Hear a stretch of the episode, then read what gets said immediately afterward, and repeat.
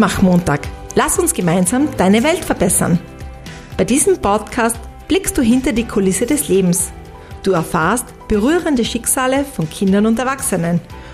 Und du nimmst viele Aufklärungs- und Präventionstipps mit, um dich bei Mobbing, bei Gewalt, bei Schweigen oder auch bei Angst zu stärken und zu schützen. Mit Günter Ebenschweiger.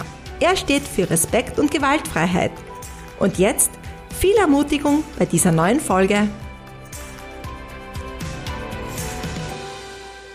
In der heutigen Folge erzähle ich dir über die Peer Group.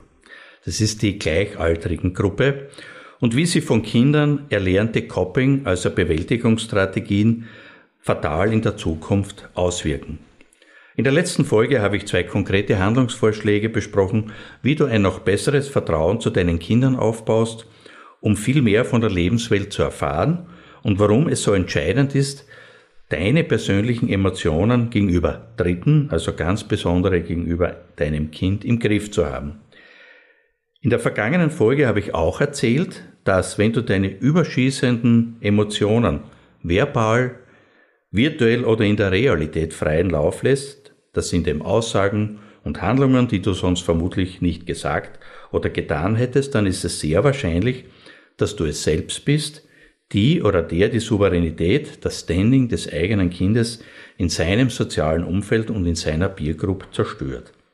Damit das nicht passiert, werde ich dir heute über die Vorteile und Nachteile von Peergroups und damit verbunden über gruppendynamische Prozesse aus meiner Erfahrung erzählen und ich freue mich, dass du wieder dabei bist und zuhörst. Peergroups in Zwangskontexten. Was bedeutet es jetzt? In meiner gewaltpräventiven Arbeit habe ich es hauptsächlich mit Peer-Groups zu tun, die aus einem Zwangskontext heraus entstanden sind, wie beispielsweise Schulklassen oder auch schon früher Kindergartengruppen. Die Funktionen dieser gleichaltrigen Gruppe, also einer Peer-Group, sind vielfältig. Kinder und Jugendliche lösen sich allmählich vom Elternhaus ab, finden in der Peer-Group, also in dieser gleichaltrigen Gruppe, neue Bezugspersonen, die den Ablösungsprozess von den Eltern stützen, aber natürlich auch neue Formen von Beziehungen ermöglichen. Die Gruppe bietet auch die Möglichkeit zur Selbstdarstellung und stärkt das Durchsetzungsvermögen bei der Verwirklichung eigener Ziele. Was sind daher wichtige Entwicklungsfunktionen einer Peer Group? Das ist einmal die Emanzipation von den Eltern. Es ist aber auch die Förderung der Unabhängigkeit und Selbstständigkeit bedeutet auch eigene Grenzen austesten zu dürfen, die Stärkung des Selbstwertgefühls, natürlich gemeinsame Aktivitäten und auch den Umgang mit den Mitmenschen zu lernen. Das ist die eine Seite. Die andere Seite leider ist aber auch, ein möglicherweise problematisches Umfeld zu erleben durch Gewalt, Mobbing und Drogen, wo man bei Mutproben mitmachen muss, wo ein hoher Gruppenzwang vorherrscht wo unter Umständen weniger Zeit für die Schule und für das Lernen bleibt, die Peer Group als solches ganz generell Lernen negativ gegenübersteht oder wo es AnführerInnen gibt, die den Ton und die Marschrichtung der Gruppe vorgeben. Das bedeutet für dich als Mama, als Papa, dass die Peer Group ist ein nicht zu unterschätzender Sozialisationsfaktor und ich ersuche daher alle beteiligten Erwachsenen immer aufmerksam zu sein. Ein Beispiel. Eine Volksschuldirektorin kontaktiert mich und ersucht mich um ein Sozialtraining für eine dritte Klasse, weil, wie sie sagt, Herr Ebenschweiger, irgendwas stimmt da nicht. Ich arbeite grundsätzlich immer zwei Tage mit den Kindern oder Jugendlichen und stelle in dieser speziellen dritten Klasse einen Mobbingfall an einem Mädchen fest. Dieses Mädchen ist das erste Jahr in dieser Klasse. Wie ich von ihr erfahre, wurde dieses Mädchen schon im Kindergarten gemobbt. Die Klasse ist natürlich auch hier eine aus einem Zwangskontext entstandene Gruppe. Was bedeutet nun Zwangskontext?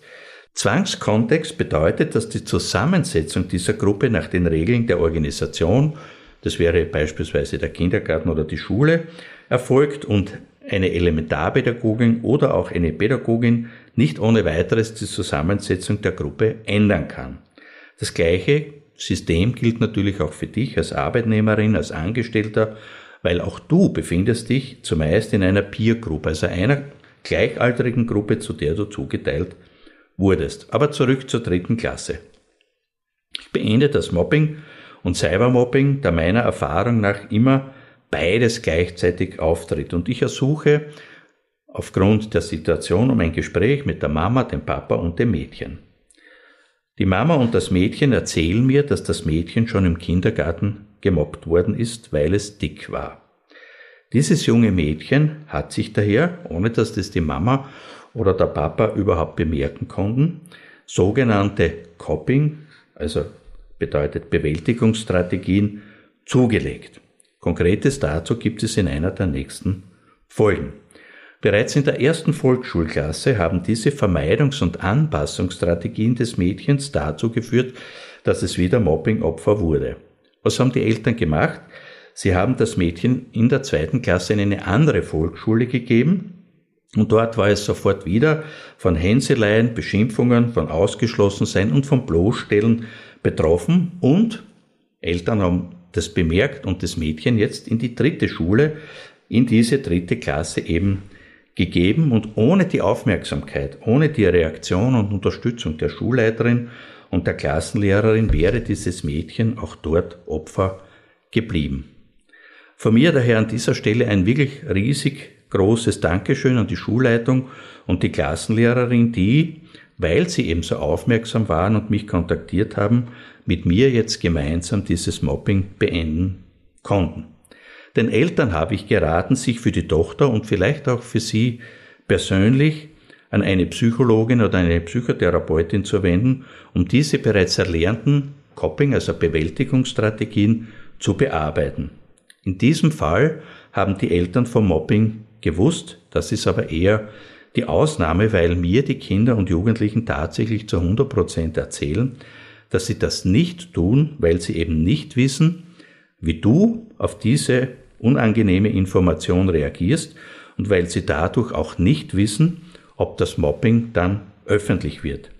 Wenn du also als Mama oder Papa überreagierst und in der ersten Aufregung oder im ersten Zorn die Mopperinnen Eltern anrufst oder zum Beispiel in die Schule gehst und in der Schule die Direktorin und die Klassenlehrerin zum Schuldigen erklärst, dann wird das öffentlich. Dein Kind wird zum oder zur Betze erklärt und es wird für das Kind ab jetzt im Normalfall noch schlimmer. Ein 17-jähriger Jugendlicher hat mir auf die Frage, warum er das bis heute seinen Eltern nicht erzählt hat, es ging tatsächlich um wirklich ein massives Mobbing, darauf hat er Folgendes geantwortet. Wenn ich es meinen Eltern erzähle, plären, genau so hat er das gesagt, mir die sofort die Mobberinnen-Eltern zusammen, rennen mir in die Schule, schreien die Lehrerin und dann die Direktorin zusammen und dann, Herr Ebenschweiger, sinkt mein Standing in der Group ins Bodenlose. Eine, eine Erklärung, die ich sehr gut nachvollziehen kann und die zu diesem fatalen Schweigen und zu weiteren körperlichen und seelischen Verletzungen bis hin zu Traumata von Kindern und Jugendlichen bis ins Erwachsensein führt. An dieser Stelle noch eine berührende und gleichzeitig wichtige Information für dich. Im heurigen Herbst schrieb mir ein jugendliches Mädchen folgenden Brief. Lieber Günther, ich möchte dir mein Bedürfnis erklären. In der zweiten bis vierten Klasse Volksschule wurde ich zum Mobbingopfer, weil ich dick war. Ich bekam jeden Abend Bauchschmerzen und bekam schlechte Noten. Ich erzählte es meiner Lehrerin, aber die tat nichts dagegen. Ich redete nicht gerne mit meinen Eltern darüber, weil ich meistens selbst nicht wusste, warum es mir so schlecht ging. Ich hatte auch nicht viele Freunde, die mich überhaupt verstehen. Zuerst war es mir egal. Doch dann wurde es immer schlimmer. Ich erzählte es jetzt meinen Eltern, die unternahmen sofort etwas und nach circa einem halben Jahr ließen sie mich in Ruhe. Ich wusste, dass sich mein Aussehen ändern muss.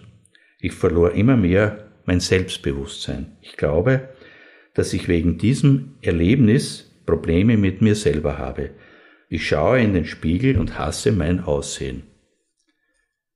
Dieser Brief hat mir erst gezeigt, dass Kinder und Jugendliche die Folgen von Gewalt oder vom Mobbing gar nicht auf diese Situation beziehen, wie das Mädchen ihm schreibt, weil ich meistens selbst nicht wusste, warum es mir so schlecht ging und daher, wie dieses Mädchen ohne dieses Wissen auch gar keinen Bezug zwischen Handlung und Folgen herstellen konnte. Und jetzt meine heutige Bitte und meine Präventionstipps. Bevor du als Mama, als Papa in eine solche Situation kommst, bedeutet das, du übst, wie ich das übrigens auch tun musste, deine Emotionen in den Griff zu bekommen. Und solange das nicht gut funktioniert, entschuldigst du dich für deine Gefühlsausbrüche beim Kind, beim Partner oder auch bei der Kollegin oder beim Kollegen am Arbeitsplatz. Die Entschuldigung ist für mich elementar, wenn du wirklich willst, dass dir dein Kind, wenn du es dann geschafft hast, dich selbst im Griff zu haben, in Zukunft Vertrauen schenkt und sein Schweigen bricht. Wenn du in eine solche Situation kommst, dein Kind erzählt dir plötzlich ein Erlebnis über Gewalt oder über Mobbing-Erfahrungen, was tust du, um deinem Kind nicht noch mehr zu schaden? Erstens. Ich hoffe, du hast es bis dahin gelernt. Du bekämpfst die 20 Millisekunden Aktivierung durch das Reptiliengehirn mit deinen persönlich geübten Beruhigungsstrategien. Zweitens. Wenn du das ernsthaft versucht hast, wird dir dein Kind vertrauen, sein Schweigen brechen und hoffen, dass du dir für die Bedürfnisse Zeit nimmst und dir erzählen. Drittens. Jetzt startest du mit den drei Fragen. Erstens, wie geht es dir? Zweitens, was ist passiert und wie kam es dazu? Und drittens, wie lösen wir das gemeinsam? Jetzt kommt Punkt 4, aber jetzt wird's knifflig weil du jetzt eine Partnerin, einen Partner im Kindergarten, in der Schule oder je nach Situation im sozialen Umfeld finden musst, die sich bei gruppendynamischen Prozessen auskennen und mit dir und deinem Kind auch die richtigen Schritte zu setzen. Und Punkt 5. Wenn jetzt durch Unwissenheit wieder sofort alles öffentlich gemacht wird, statt dir, eben jetzt beispielsweise der Direktor, die Direktorin oder die Klassenlehrerin, der Klassenlehrer, emotional reagiert oder agiert und jetzt wieder alles öffentlich macht, dann wird jetzt wenige Schritte später dein Kind zur Betze oder zum Betzer und es wird noch mehr leiden. Wenn das passiert, dann erleidet dein Kind eine zusätzliche Sekundärviktimisierung. Das heißt nichts anderes, der junge Mensch wird als Opfer noch einmal Opfer und solche Menschen, egal ob jung oder alt, werden sich hüten, später jemanden davon zu erzählen und bleiben, um auf meinen Trailer zurückzukommen, als weißes Blatt unerkannt, unbemerkt, mit den lebenslangen Folgen allein. Wir können das gemeinsam verhindern, zumindest aber verbessern. Mutmach-Montag. Lass uns gemeinsam deine Welt verbessern. Günther reicht dir auch gerne zukünftig die Hand, spricht dich persönlich an und gib dir eine Stimme, weil einander Vertrauen ist ein entscheidender Faktor, um dich zu stärken und zu schützen. Du kannst Günther unter der Mailadresse podcast.ebenschweiger.at kontaktieren. Und jetzt weiterhin viel Ermutigendes in der kommenden Woche und bis bald. Ein herzliches Servus